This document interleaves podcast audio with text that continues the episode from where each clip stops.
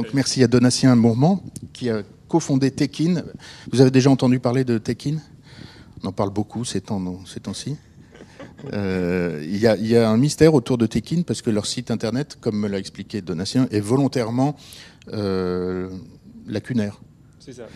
Vous allez nous expliquer ce que vous faites. Donc vous, vous proposez, vous, êtes une start-up incubée chez Lafayette Plug and Play et vous proposez une solution industrielle euh, innovante pour euh, rendre possible euh, les circuits courts, si possible l'absence de stock, dont on sait qu'il coûte très cher, notamment H&M. Vous connaissez l'histoire d'H&M récente, les chiffres.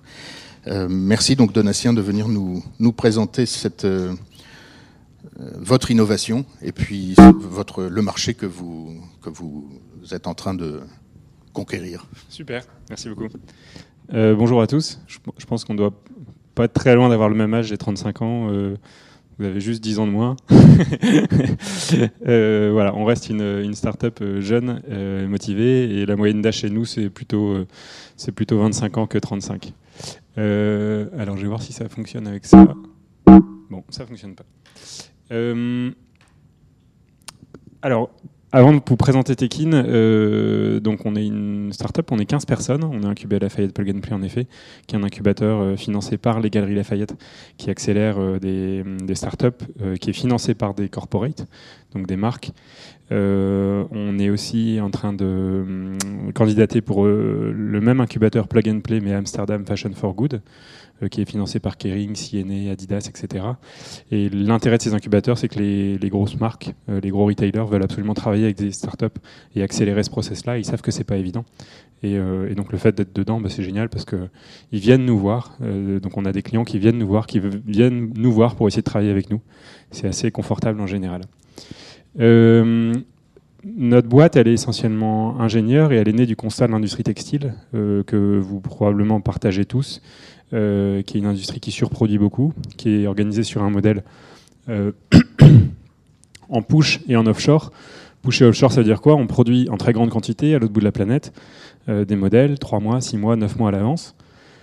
on met en moyenne 15 semaines à les réceptionner, et donc il y a des risques d'inventaire qui sont massifs liés à ça.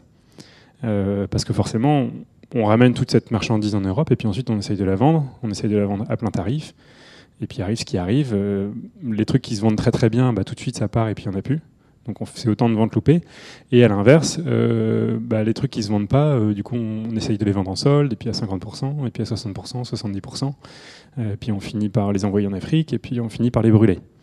Donc ça c'est le constat, c'est ce qui se passe aujourd'hui, très concrètement. Donc on... Oui Ce terme de pusher offshore, est-ce que vous pouvez un peu plus nous le le terme push et offshore, c'est on produit en push, euh, soit vous produisez en ascenseur, vous appelez l'ascenseur et vous dites il me faut 3 pièces, il me faut 18 pièces, il me faut 19 pièces, et les pièces arrivent en fonction de la demande du marché. Soit il y, a une usine avec un escalator qui produit, et puis vous vous retrouvez avec les pièces en, continu, et vous n'arrivez pas à vendre ces pièces-là. C'est La logique du push, c'est de dire on produit d'abord, et puis on essaye de vendre ensuite. Et on est, dans ce paradigme-là depuis 20 euh, à 30 ans sur l'industrie textile. Et la raison pour laquelle l'industrie textile c'est a pris très cher en France, euh, notamment sur des productions industrielles, c'est que c'était tellement moins cher de produire à l'autre bout de la planète que forcément bah, on produisait beaucoup à l'autre bout de la planète, on ramène tout en Europe et puis ensuite on essaye de vendre. La logique du pool, c'est de dire bah non, on va d'abord développer en toute petite quantité euh, quelques produits et puis on va voir s'ils si, fonctionnent. Et s'ils fonctionnent, bah, on va les produire l'industrie automobile fonctionne beaucoup plus sur une logique pull que sur une logique push. Et offshore, c'est à, à, mettre en comparaison avec le circuit court. Euh, donc on produit loin, ça coûte pas cher, mais c'est très loin. Euh, ou alors on produit proche, et dans ce cas-là, ça coûte un petit peu plus cher, mais euh, on va produire que ce dont on a besoin. Et ça tombe bien, parce qu'il y a quelqu'un que j'aime beaucoup qui dit qu'on doit passer d'une économie de, cow-boy à une économie de cosmonaute. Euh, on doit produire moins, on doit consommer moins, on doit faire attention à nos ressources. Euh, et sur l'industrie de la mode, enfin du textile en général, qui est la deuxième industrie la plus polluante au monde, il y a beaucoup, beaucoup de choses à faire pour justement optimiser, ne produire que ce dont on a besoin. Alors l'automobile sur l'organisation logistique, oui, très, clairement. Euh, je pense que vous avez tous été dans des ateliers euh, de confection, en France ou ailleurs. Vous avez pu voir les, technologies qui sont mises en place dans ces ateliers de confection. Et maintenant, vous essayez d'imaginer à quoi ressemble une industrie automobile. Vous voyez des robots dans tous les sens, des organisations en flux tendu dans tous les sens, et beaucoup de data. Et c'est ça qui manque aujourd'hui essentiellement à l'industrie textile. C'est qu'il y a euh, beaucoup de façonniers qui sont éclatés partout euh, et une grosse difficulté pour eux d'intégrer de la data pour faire de la production de masse mais efficace. Tout ça, ça nous donne quoi? Ça nous donne ce qu'on appelle static offering. Euh, c'est simplement le fait de dire, bah oui, on, ramène des produits. On a beau avoir plein de data, on sait que tel client voudra plutôt un pull bleu en manche courte et puis tel client voudra un jean en telle taille. Si on l'a pas en stock, ça sert à rien. Donc on se retrouve à devoir finalement essayer de pousser des produits. Euh, et c'est là la problématique parfois des excès du marketing, essayer de pousser des produits auprès des clients pour essayer de leur vendre. Pourquoi? Parce que bah, on l'a sur les bras, donc il faut bien qu'on le vende. L'avantage quand on part en circuit court, et donc c'est ce qu'on fait, c'est euh, la production en 5 jours ouvrés. Production en 5 jours ouvrés, ça veut dire quoi? On transforme des matières premières, des fournitures et des étiquettes vierges en un produit fini, donc en un vêtement. Euh, pour être très concret, on commence avec des robes, des tops, des jupes et des blouses euh, qu'on fait produire en Made in France euh, et qu'on transforme justement en 5 jours ouvrés entre le moment où la marque nous passe la commande et le moment où c'est livré soit dans l'atelier de la marque, soit, pardon, dans l'entrepôt de la marque, l'entrepôt de stockage, soit directement au client final. Quand on produit en 5 jours ouvrés, bah forcément on a beaucoup moins de risques stock parce qu'on produit en continu. Donc on va constamment ajuster les besoins euh, de matière euh, et les besoins de produits finis en fonction de l'évolution du marché. Et bienvenue dans un monde de ce qu'on appelle dynamic offering, c'est-à-dire la possibilité de produire que ce, dont que, ce que vous voulez. On n'est pas les seuls à y penser, il y a Amazon qui dépose plein de brevets là-dessus. Amazon a beaucoup de data sur les gens, et ils partent grosso modo de tissus écrus, ils en sortent un produit fini, et ils produisent comme ça de manière massive à la pièce euh, pour leurs clients finaux. Euh, ils font déjà avec des unités de confection aux États-Unis qui s'appellent On Point. Euh, ce sont des gens qui avaient investi à l'époque dans l'industrie du livre pour faire de la production de livres industriels à la pièce. Je ne sais pas si vous connaissez Amazon qui fait, qui fait ce service-là. là, c'est la même chose sur le, sur le textile. Oui, alors plus ou moins, chaque, marque le fait plus ou moins. Zara fait exactement ça, finalement, cette, logique de production très très itérative. Euh, nous, notre constat, ça a été de dire il y a assez peu de technologies qui sont communes. Il y a des gros acteurs, Lectra, Gerber, qui ont leurs solutions technologiques, mais qui ont la problématique d'être relativement chères euh, et qui ont la problématique d'être euh, relativement fermés. Donc c'est très très difficile de se connecter à ces technos pour pouvoir intégrer de la fluidité et de l'agilité. Mais oui, ce qu'on fait là, euh, tout le monde nous le dit, euh, on réinvente la poudre, hein. on refait ce que les gens faisaient il y a 40 ans. Euh, c'est exactement la même chose, sauf qu'on le fait avec beaucoup plus de technologie et on le fait à la pièce et puis sur des minimums de quantité de 50, 100, 200 pièces. Et on le fait avec beaucoup de data. Mais on est tout à fait d'accord, on, réinvente rien, on utilise juste les technos disponibles pour pouvoir le faire. À partir de là, euh, mais ça c'est la slide en général pour les directions financières et c'est ce qui fait qu'on arrive à faire des partenariats avec les marques, c'est que euh, financièrement parlant, tout le monde est bien conscient que la robe qu'on achète à 3 euros à l'autre bout de la planète, qu'on vend 60 euros, euh, et sur laquelle il reste 2 euros de marge nette, l'argent entre les 3 euros d'achat et les 60 euros vendus avec les 2 euros de marge nette, ou par l'argent. Bah, c'est simple, il part dans le transport, il parle dans les stocks, il parle dans les allers-retours entre les différents opérateurs, il parle dans le coût du marketing et tous ces frais annexes qui sont liés justement à une organisation push et offshore. Donc ce qui est important, c'est pas le prix du vêtement, mais ce qui est important, c'est le prix du vêtement vendu. Et en général, les directions financières comprennent très très bien ça parce que régulièrement, tous les ans, elles ont une ligne qui s'appelle dépréciation d'actifs euh, ça veut dire grosso modo les stocks qu'on n'a pas vendus, combien ils valent. Euh, c'est l'histoire de H&M et de ses 4 milliards et demi, euh, enfin 4,2 milliards de, stocks. Je ne sais pas si vous imaginez, sais pas si vous imaginez 4,2 milliards de stocks de vêtements, ce que ça représente. C'est juste complètement délirant, donc, en effet, on a Tidal Capital, donc c'est le, BFR, du capital immobilisé. On a besoin de beaucoup moins de capital immobilisé puisqu'on produit au dernier moment flux tendu. On n'a plus de dépréciation d'inventaire, ça sont, les, surstocks. Et finalement, on n'a plus de vente loupée non plus. C'est-à-dire euh, l'expérience que vous avez tous eue quand vous allez sur un site internet, que vous, voulez telle robe ou tel pantalon, et puis qu'il est en rupture de stock. Pour nous, à partir du moment où le tissu est en stock, l'ensemble des tailles sont disponibles. C'est pas possible autrement. Euh, au, niveau des, au niveau des offres, à partir du moment où vous êtes capable de faire du 5 jours ouvrés euh, et à terme du 2 jours ouvrés, euh, bah, il y a plein, plein, plein de modèles commerciaux qui s'ouvrent et qui sont vachement intéressants. Euh, c'est la possibilité justement de, bah, de, faire du restockage en 48 heures. Euh, et donc de ne pas louper les ventes sur les produits qui fonctionnent bien.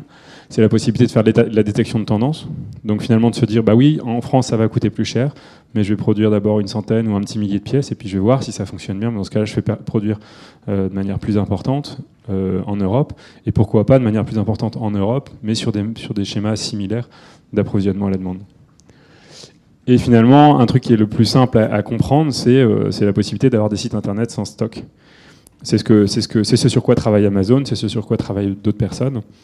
Euh, c'est la logique de dire on va mettre en vente des produits qui sont sur Internet, mais sur lesquels on a juste la matière première, on n'a pas le produit fini. Et bah là, on va pouvoir justement utiliser toute la beauté du marketing pour essayer de comprendre vraiment ce que veut le client, en, utilisant l'intelligence artificielle pour dire bah, ce qui en là il veut plutôt du bleu, plutôt du rouge, etc. Mais en lui proposant vraiment euh, le bon choix parmi une palette quasi infinie de vêtements. Euh, donc ça, c'est exemple d'un site euh, standard.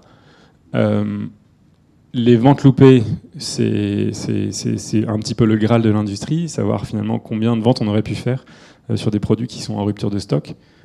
ça, chez nous, ça n'existe pas. À partir du moment où la matière est en stock, le produit fini est disponible. deuxième chose, la possibilité de faire varier forcément le même modèle sur un grand nombre de tissus.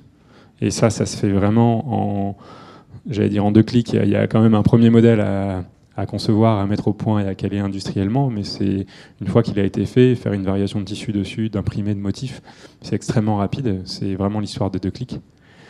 Euh, et finalement, c'est aussi la possibilité d'aller sur des tailles plus extrêmes. Voilà, ça c'est l'application d'un modèle commercial. Après, il y en a plein, plein, plein d'autres, et c'est pour ça qu'on rencontre beaucoup de marques. Elles ont chacune leur, euh, leur façon de faire et leur concept, enfin leur, la possibilité d'être livré en 5 jours correspond à un besoin spécifique pour chaque marque. Euh, très concrètement, comment ça marche? Euh, C'est assez simple, on revient à ce qu'on faisait précédemment. On est soit plugué directement à l'ERP de la marque, donc un SAP ou euh, grosso modo le logiciel qui gère l'ensemble des flux de la marque. Et toutes les semaines, ils vont venir nous commander les quantités nécessaires pour réapprovisionner les stocks tampons. Euh, par exemple, chez Cash Cash actuellement, vous avez une dizaine de modèles de robes qui sont en vente sur le site, sur lesquels hein, derrière, il y a un stock tampon de 22 pièces, pas plus. Et en fonction des ventes de tel modèle, bah, toutes les semaines, on va venir réapprovisionner.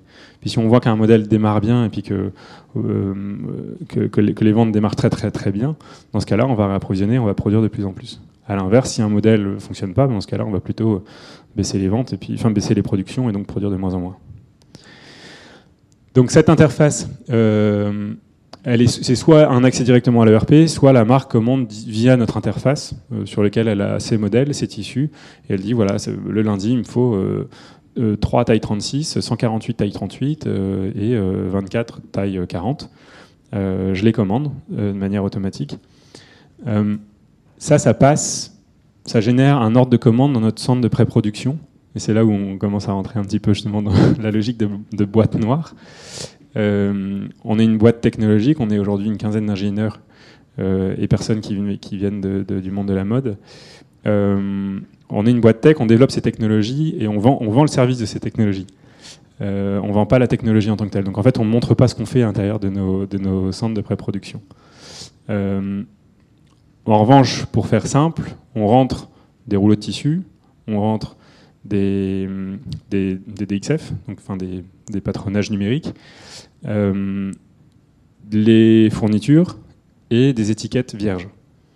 d'étiquette vierge, libre de tout marquage. Il n'y a pas de code barre, il n'y a a rien dessus. Et quand on appuie sur le, justement le bouton juste avant sur la page précédente, générer une commande, dans ce cas-là, ça vient automatiquement chercher l'ensemble de ces fournitures, de ces tissus et de ces étiquettes, et ça va venir les découper et les imprimer en fonction de la commande. Donc ça va venir euh, découper, pré-marquer, à terme pré-assembler les pièces de tissu, imprimer la bonne référence sur la bonne étiquette et euh, aller prendre la bonne partie de fourniture. Tout ça, ça génère un bac. Donc dans un bac, il y a l'ensemble des pièces pour faire un vêtement. Euh, ce bac équipé en suivi RFID et envoyé à l'atelier de production qui est là plus chez nous. Ça, ce centre de pré-production, il est basé dans l'ouest de Paris. Euh, et euh, c'est le nôtre, c'est dans lequel on met toutes, toutes, nos technologies. Ensuite, une fois qu'on a fait ce premier, ce premier bac, le bac est envoyé à un atelier de confection, aujourd'hui des ateliers de confection dans l'ouest de la France, qui finissent tout le travail que nous, on est incapable de faire de manière automatisée, parce qu'ils ont leur connaissance de savoir-faire de typologie de produits, et leur aussi connaissance de niveau de gamme, est-ce qu'ils sont plutôt sur le haut de gamme, sur le moyen de gamme, sur le luxe. Eux, ils ont au jour d'aujourd'hui 4 jours pour finir le travail, donc ils reçoivent les bacs le mardi matin et ils renvoient les produits finis le vendredi soir, au jour d'aujourd'hui directement dans l'entrepôt de la marque euh, et à court terme directement au client final. L'intérêt de tout ça, c'est que, c'est que bah, on fait cette boucle-là toutes les semaines et puis on itère on vient, tester le marché et puis on va produire que ce dont on a besoin. Euh, nous, notre avantage, c'est que euh, les marques sont très contentes de travailler avec nous parce que c'est un service qui est très bon, et les ateliers aussi parce qu'ils ont très bien compris que par la technologie, ils pouvaient se permettre de vendre quelque chose plus cher, mais en réalité, ils vendaient un service. Ils vendaient le service de ne plus avoir de stock, de ne plus avoir de surstock, de ne plus avoir de, de vente loupée à cause des ruptures de stock. Et c'est ça qui peut valoir de l'argent.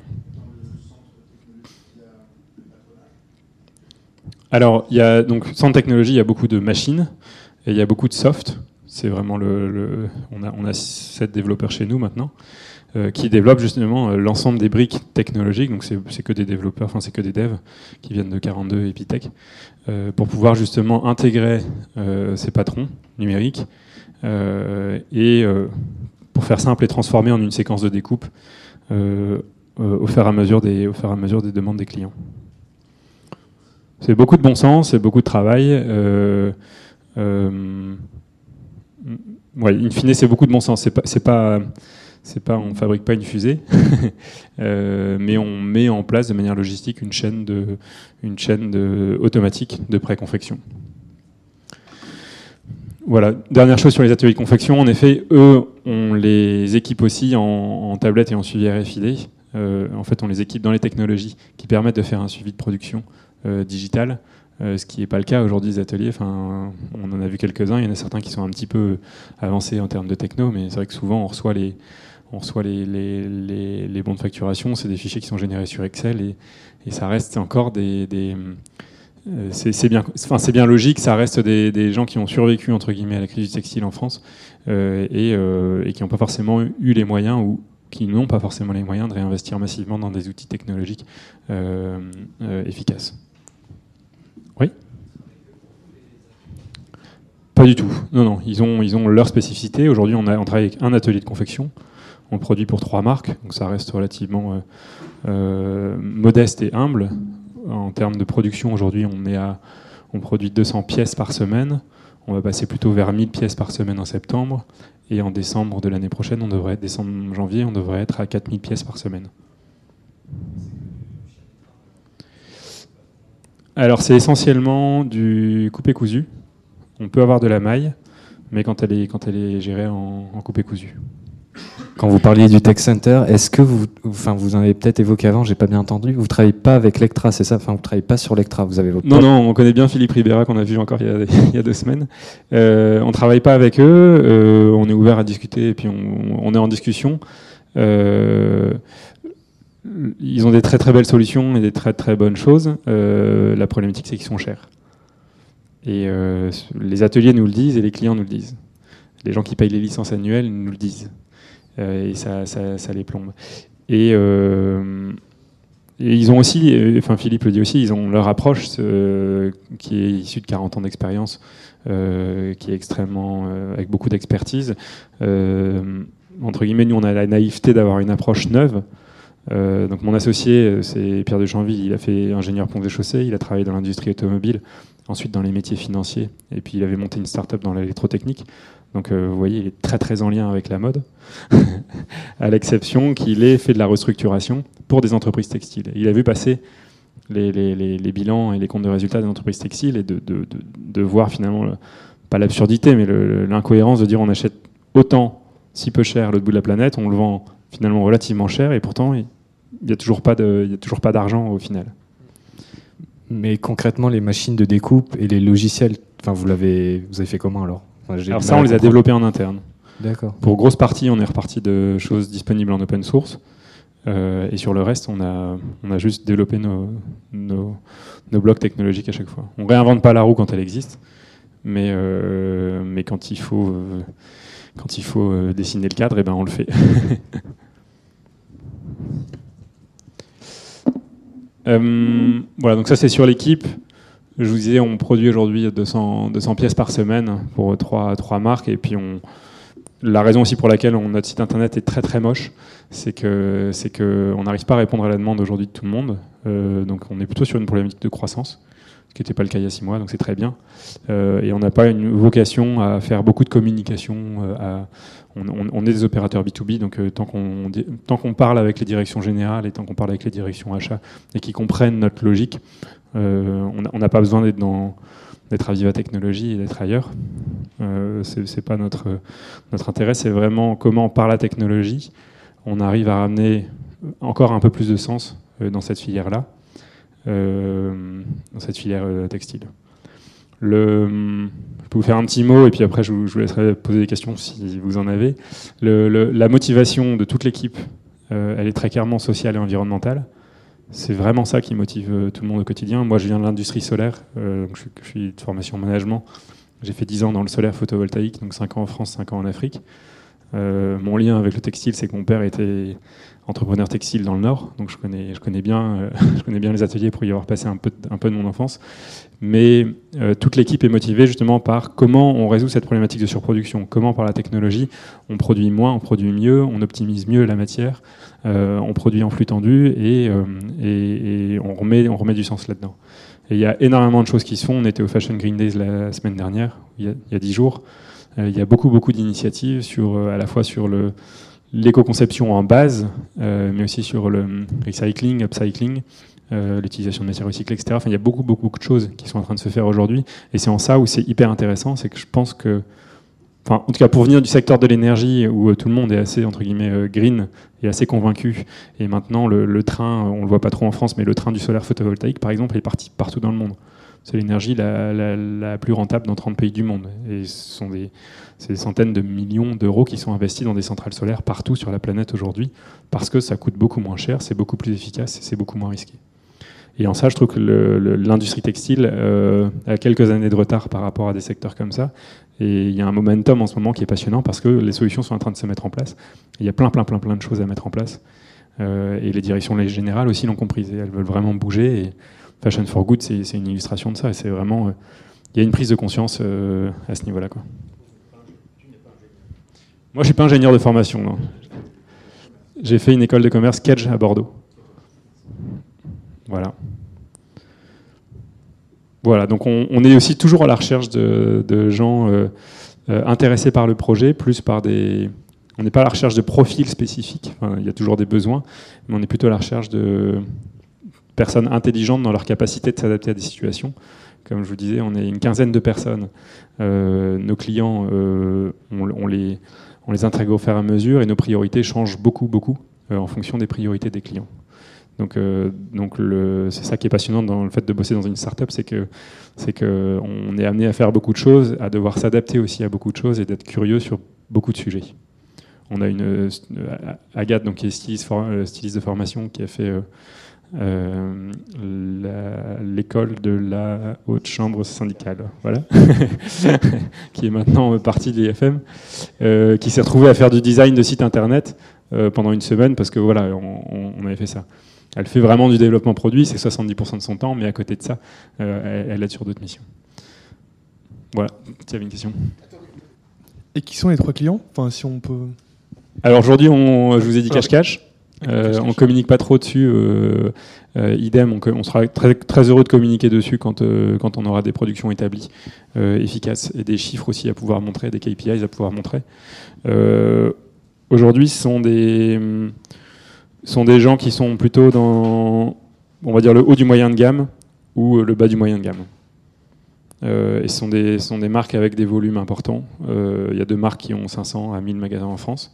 Donc euh, on n'est on n'est pas du tout sur du luxe ou sur, de la, ou sur, du, euh, ou sur du haut de gamme. Euh, le troisième client, c'est un client qui est assez connu, enfin vous connaissez tous, euh, qui est plutôt notre cible de jeunes trentenaires et euh, qui produit beaucoup en France. Mais je vous en dirai pas plus.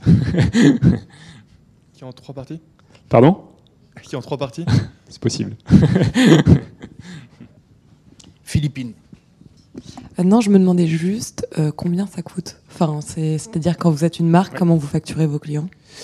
Euh, alors, euh, on facture le client, c'est à la pièce, à la pièce produite.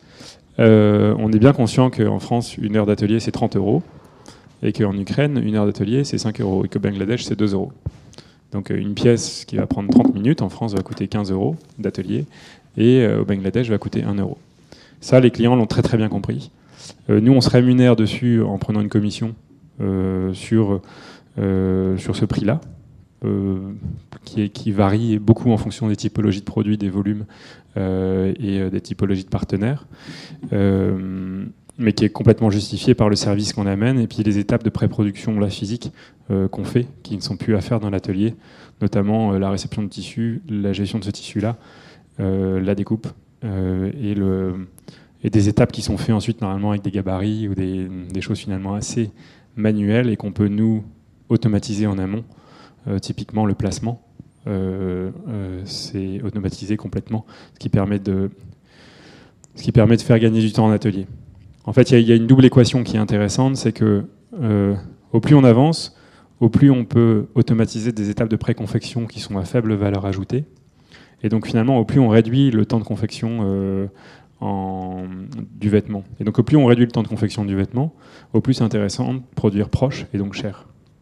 Parce que l'exemple que je viens de vous prendre avec 30 minutes à 15 euros, euh, dans 3 ans, on sera plutôt à 15 minutes de temps de confection. Donc c'est plus 15 euros, c'est 7,50 euros. 7,50 euros, est-ce que ça vaut quand même le coup que j'envoie en Europe de l'Est et que j'ai euh, 5 jours ou 10 jours de délai, alors qu'en France, je peux l'avoir en 2 jours? Bah, En France, en 2 jours, euh, je peux vraiment avoir du zéro stock, alors qu'avec de l'Ukraine en 5 jours, je suis obligé d'avoir un stock tampon. Donc c'est cette équation-là qui est vraiment euh, l'équation que tout le monde connaît dans, dans, dans, cette industrie, qui est euh, produire loin, pas cher, mais en grosse, quantité, ou proche, cher, mais en faible quantité. On l'a réduit d'autant plus que euh, on, on- on automatise, donc on réduit le coût de confection euh, des étapes de pré-confection. Dans les 8 euros, il y a développement de produits et il y a coordination de production, c'est ça? Et il y a, il y a plus de dépréciation de Alors non, en fait, nous, notre rémunération, elle va être, euh, notre rémunération, elle va être ici. Elle va être ici sur les 23 euros.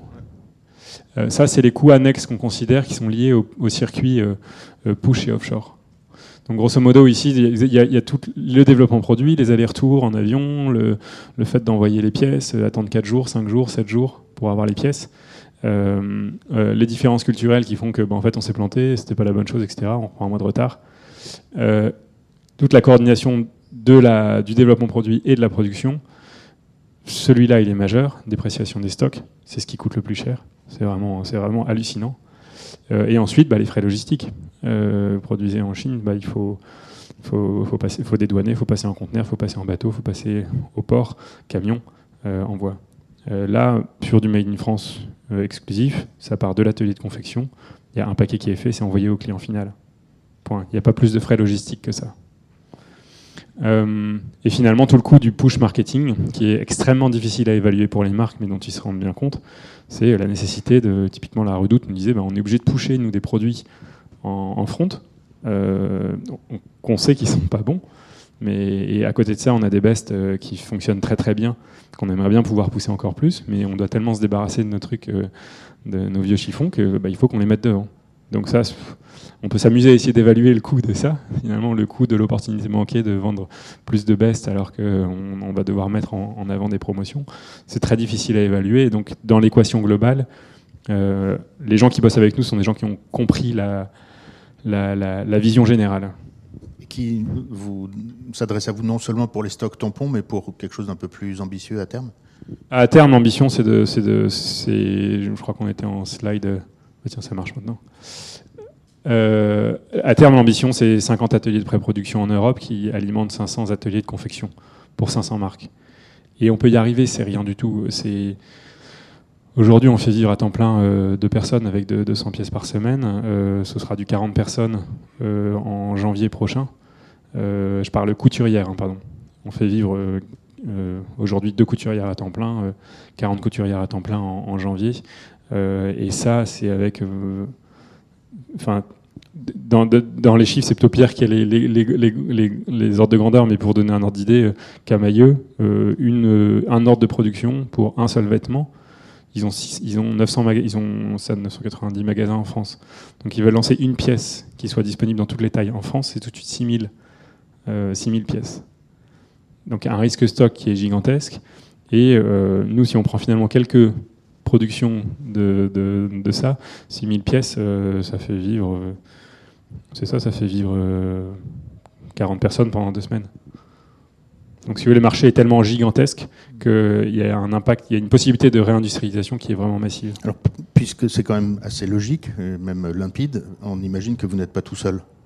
C'est-à-dire? à, faire, à, vous lancer là-dedans? Alors, il y, a pas mal de personnes qui bossent dessus, en effet. Euh, on n'en a pas vu tant que ça en Europe, on en a vu beaucoup aux États-Unis. États-Unis, je vous disais, donc euh, Amazon avec euh, OnPoint. OnPoint, O-N-P-O-I-N-T. Vous pouvez aller voir sur Internet, c'est marrant. Ils, ont, ils ont filmé l'ensemble de leur atelier de, de confection, donc c'est vraiment une logique de production massive, mais à la pièce. Et euh, je crois qu'il y a 600 vues. Euh, donc finalement, ils sont pas tant sur le spot que ça. Mais ce qu'ils montrent est hyper intéressant parce que pour nous, c'est très clair que c'est ce qui est en train de se développer. Et c'est c'est pas en raisonnant dans le paradigme actuel qu'on va réussir à résoudre les choses. Il faut vraiment raisonner à côté, repartir du client, repartir des problématiques euh, des marques et des clients finaux, et dire qu'est-ce qu'on doit développer comme technologie pour pouvoir mieux servir ce client. Amazon, euh, Adidas euh, vient un sous-traitant, euh, c'est un sous-traitant chinois qui a investi dans une technologie américaine aux États-Unis qui s'appelle Software Automation, qui ont développé des lignes de production complètement automatisées là, pour faire des produits standards. donc ils ont investi 15 millions d'euros aux États-Unis pour produire 800 000 t-shirts par jour. c'est 150 robots les uns à la suite des autres. Ça, prend 22 secondes pour faire un t-shirt et ça coûte 44 centimes d'euros. Euh, ça, ça s'appelle Software Automation. Software, mais W-E-A-R. Donc c'est des gens qui aussi arrivent en Europe, euh, qu'on connaît bien, parce qu'on a, fait des tables rondes avec eux. Euh, il y, a quelques autres boîtes qui travaillent vraiment sur la techno, mais, finalement, paradoxalement, le textile, et d'autant plus en France, c'est une filière qui attire pas tant que ça des profils ingénieurs et des profils très techniques, très techniques à la base. Euh, et donc, en ça, il y a un boulevard d'innovation à, mettre en place. Euh, il faut le mettre en place avec des gens aussi qui ont cette, sensibilité euh, mode, produit et, et production, production textile.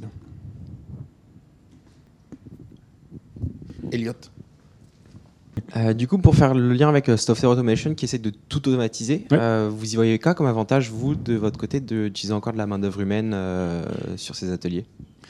Alors notre, notre approche, c'est Software Automation, c'est un projet d'ingénieur. Ça, ça, fait 15 ans qu'ils bossent dessus et ils automatisent en effet tout. Ça marche pour des produits basiques. Typiquement, leur, leur best-seller, ce sont des t-shirts. Euh, parce que c'est très, finalement, c'est faisable d'automatiser l'ensemble de la chaîne de production d'une typologie de produit. Et on peut le faire, sur toutes les typologies de produits, on peut le faire. La problématique, c'est que l'industrie de la mode, et vous êtes bien placé pour le savoir, adore la diversité, et donc adore changer très très régulièrement de forme, de, de type de couture, de, de, type de tissu, de, de tout, qui fait qu'en fait, si on industrialise, euh, si on automatise une chaîne complète euh, pour faire une typologie de produit, bah, à part les t-shirts, et notamment dans la femme, ça devient difficile d'avoir quelque chose qui soit rentable, parce que ça fait quand même des millions d'euros d'investissement à chaque fois pour chaque ligne. Donc notre approche, ça a été de dire qu'est-ce qui coûte pas cher à automatiser et qui, entre guillemets, est la clé de voûte qui permet aux ateliers justement de produire en masse, mais uniquement euh, ce dont le marché a besoin. Ça commence par la gestion logistique amont des tissus et euh, pour faire très simple, mais c'est loin d'être uniquement ça, euh, les gestions des découpes. Est-ce qu'il y en a parmi vous qui sont intéressés par justement toute cette partie Est-ce que première question, est-ce qu'il y en a qui sont sensibilisés à, à l'impact environnemental de cette industrie? La question serait qui ne l'est pas? Est-ce que, est que, pour vous, c'est un critère de choix dans la sélection de vos stages euh, de regarder si l'entreprise a une vraie politique euh... Est-ce qu'il y en a qui ont refusé des offres de stage en disant non, cette boîte-là euh, me plaît pas? Oui? Tu dis? Inditex. Inditex. Inditex oui. Et est-ce qu'il y en a qui se disent qu'ils auraient dû refuser? Parce que c'est pas facile. C'est, j'ai l'impression qu'on démarre. Donc, euh. Euh, bonjour, tout d'abord merci pour votre présentation. Euh, en fait, ce qui est difficile aujourd'hui, je pense pour les jeunes, euh, j'ai lu un article qui parlait de ça justement hier, c'est que en fait nous, en tout cas, il y en a 70% d'entre nous qui avons cette incentive pour acheter des produits qui sont un peu plus verts. Sauf que le problème, c'est que comme vous le dites, dans le marché de la mode, on a besoin de diversité et en fait, ces produits sont pas du tout sexy pour les jeunes, ce qui fait que bah, nous, quand on va aller faire du shopping et on va, avoir, besoin d'un t-shirt blanc, bah oui, on va peut-être se diriger vers quelque chose d'un peu plus environnemental. Mais par contre, si c'est pour euh, une petite robe de soirée euh, qu'on va mettre euh, une fois, on va pas aller se donner la peine d'aller chercher le manufacturier qui est en France, qui a utilisé des pas du coton BCI mais du coton bio, etc., etc. Donc ça, c'est plus compliqué, oui. Et je pense aussi peut-être que par exemple, on connaît pas, bon, à part cache-cache le nom de vos clients, donc c'est difficile. Enfin, il y a un manque de transparence. on ne sait pas avec qui, enfin, qui réellement produit, comment, quoi. On s'en doute peut-être, mais il y a toujours euh, le bénéfice du doute euh, qui. Parmi les, entreprises auxquelles vous, postulez en général ou parmi ou par rapport à la présentation que je viens de faire? bah, parmi, euh, parmi les entreprises auxquelles on postule et enfin, dans lesquelles on consomme. vous ne savez pas toujours où vous mettez les pieds, c'est ça? Non, c'est pas une industrie qui est très, très transparente de base et donc vous savez pas, vous savez pas in fine pour qui vous allez travailler, c'est ça?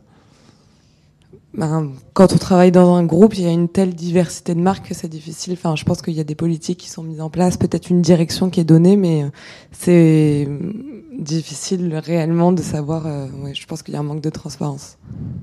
Oui, oui. Enfin, c'est un sujet quotidien euh, ici, un sujet de préoccupation évidemment euh, quotidienne. Oui.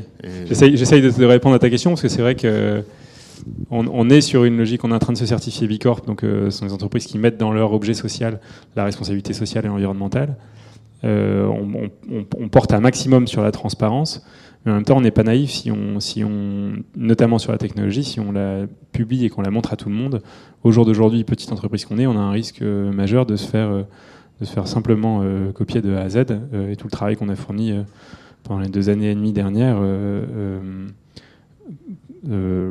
donner un gros coup d'accélérateur à des gens qui ne l'ont pas fait. après, sur la logique des marques, c'est vrai que c'est de la prudence aujourd'hui. Après, on sera très content de communiquer sur nos marques. Mais c'est vrai que on essaye de faire un peu attention parce qu'il y a un vrai risque de réputation. C'est un petit peu ambitieux ce qu'on montre ici. Euh, et on ne veut pas être, euh, on veut pas être taxé de, de, gens qui vendent du rêve et qui ne délivrent pas ensuite. C'est pour ça qu'on essaye de, Pas trop. Mais après, euh, voilà, si, dans des discussions one-to-one, on, peut, on peut aller un peu plus loin. Peut-être une dernière question. Comment vous vous êtes financé ou vous financez maintenant? Alors, bonne question. le monde de la start-up, welcome, il y a, il y a Station F pas loin. Euh, euh, Pierre et moi, on a 35 ans, donc on a une expérience professionnelle précédente, on avait mis un peu d'argent de côté. Donc on a mis tous les deux de l'argent dedans, 60 euh, 000 euros. On a des investisseurs euh, qui sont venus à 100 000 euros.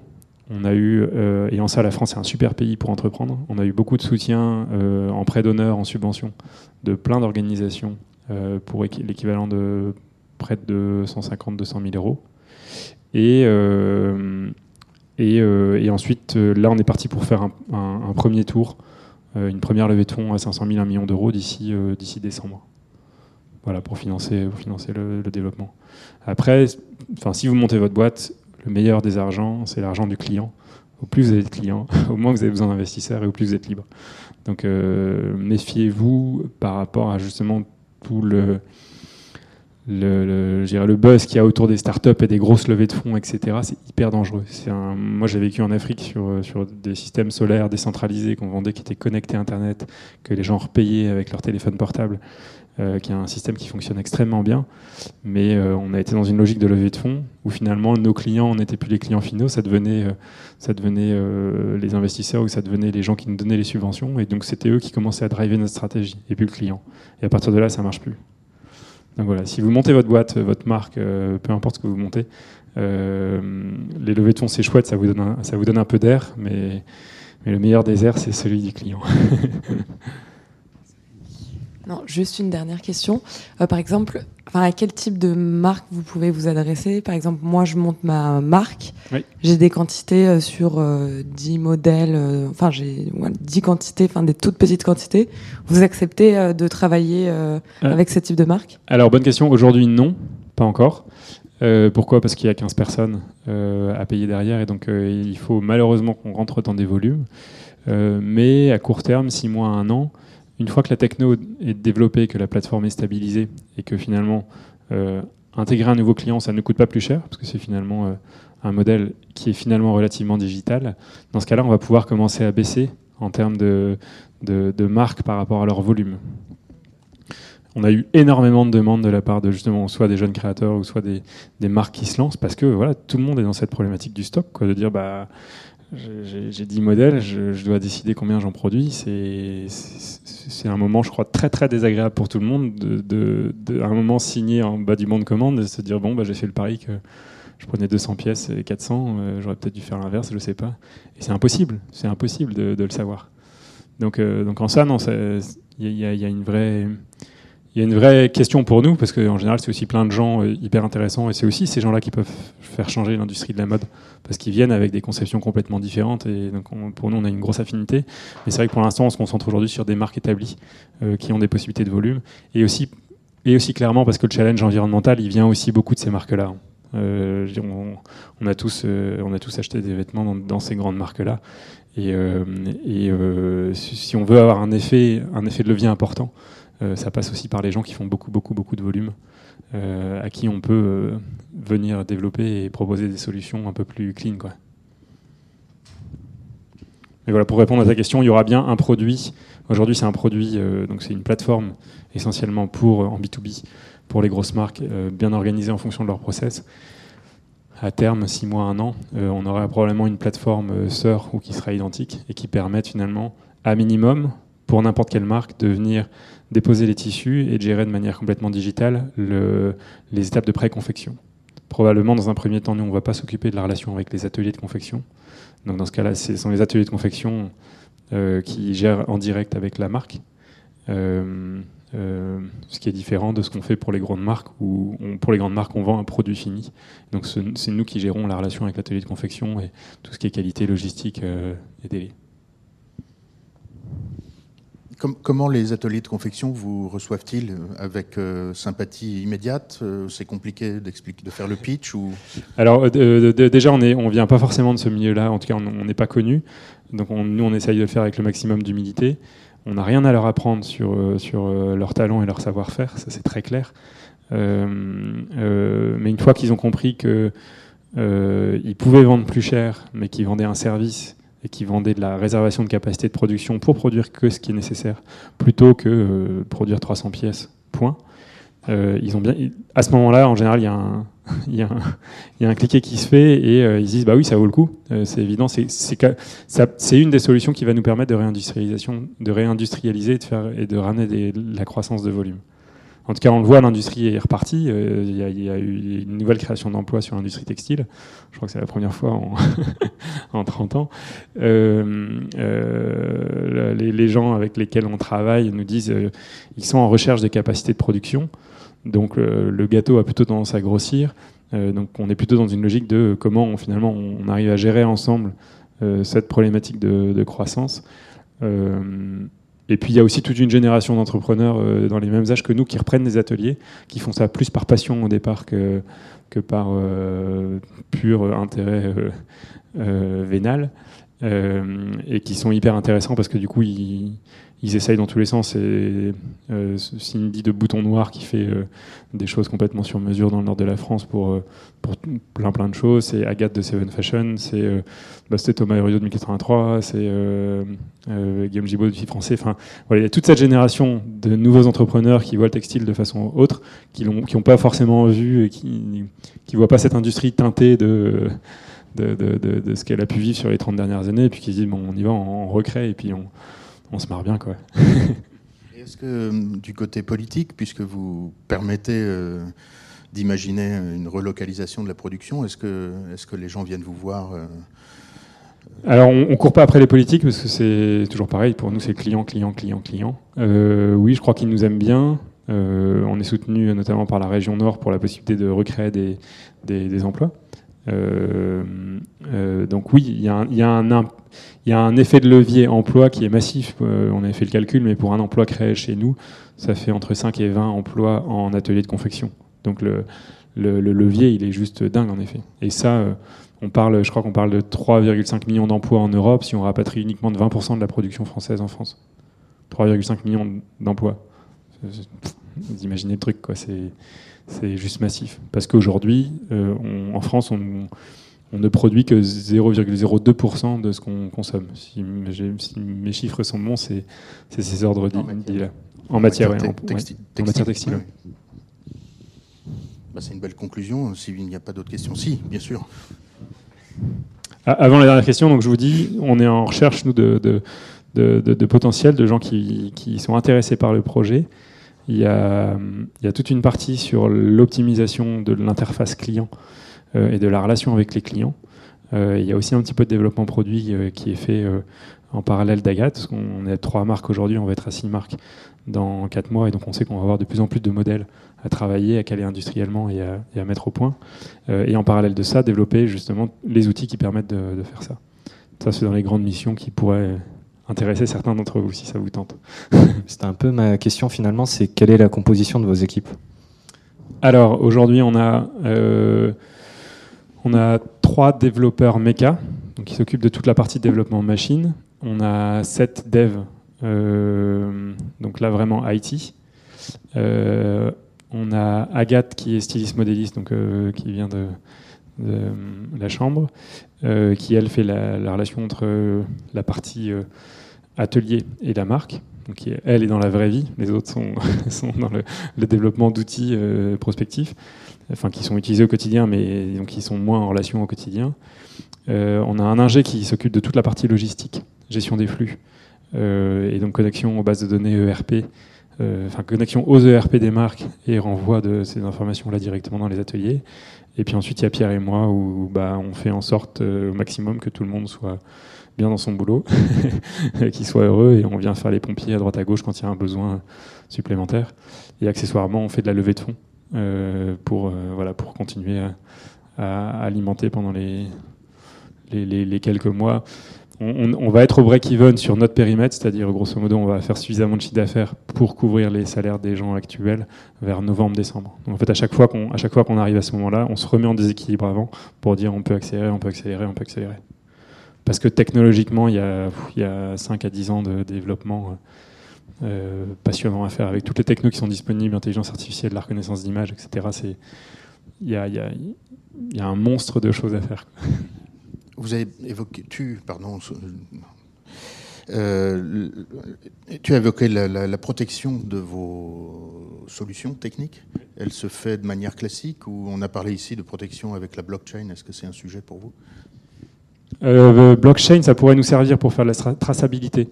Euh, et pour être sûr que le client final, justement, quand il achète, euh, il soit sûr que ça vient bien de l'atelier. Euh, on a une startup à côté de chez nous qui bosse sur, sur ces sujets-là. C'est pas du tout prioritaire aujourd'hui pour nous. Sur les logiques de protection industrielle, on est sur une logique de ne pas déposer de brevet. Pourquoi? Parce que quand on dépose un brevet, on dépose les plans. À partir du moment où on dépose les plans, bah, les gens peuvent les refaire. Euh, et après, euh, une start-up contre Amazon au tribunal, en général, ça perd. Donc, euh, pour nous, c'était pas une bonne stratégie. Donc, c'est pour ça qu'on est sur une logique de boîte noire et qu'on communique pas beaucoup finalement sur les technos qu'on développe. Intéressant. Merci. Any question Merci, merci. Donatien, merci beaucoup. Donc, est-ce qu'on peut réafficher tes coordonnées Oui. Voilà. Voilà, moi c'est à droite.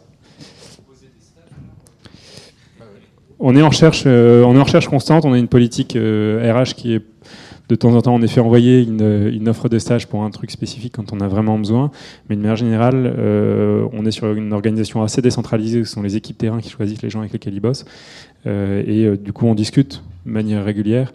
On présente ce dont on a besoin et puis on voit en fonction des besoins aussi des gens qui veulent venir. Et, et en général, ça s'est fait comme ça.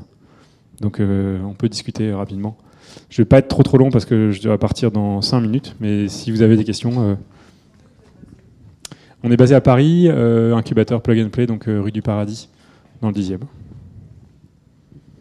Et on a une petite antenne à Lille. Moi j'habite à Lille, je fais aller-retour. Merci, merci beaucoup. À bientôt, à la semaine prochaine, enfin ces jours-ci, mais la semaine prochaine on a, on, a un programme. Et merci d'avoir répondu euh, à notre invitation. On s'était rencontrés au salon Made in France auquel nous avons participé plusieurs d'entre nous euh, en mars. Et c'était effectivement passionnant. Et donc merci d'avoir bien voulu euh, revenir et expliquer tout ça et approfondir avec, avec nous. Merci à vous. Bonne, bonne continuation.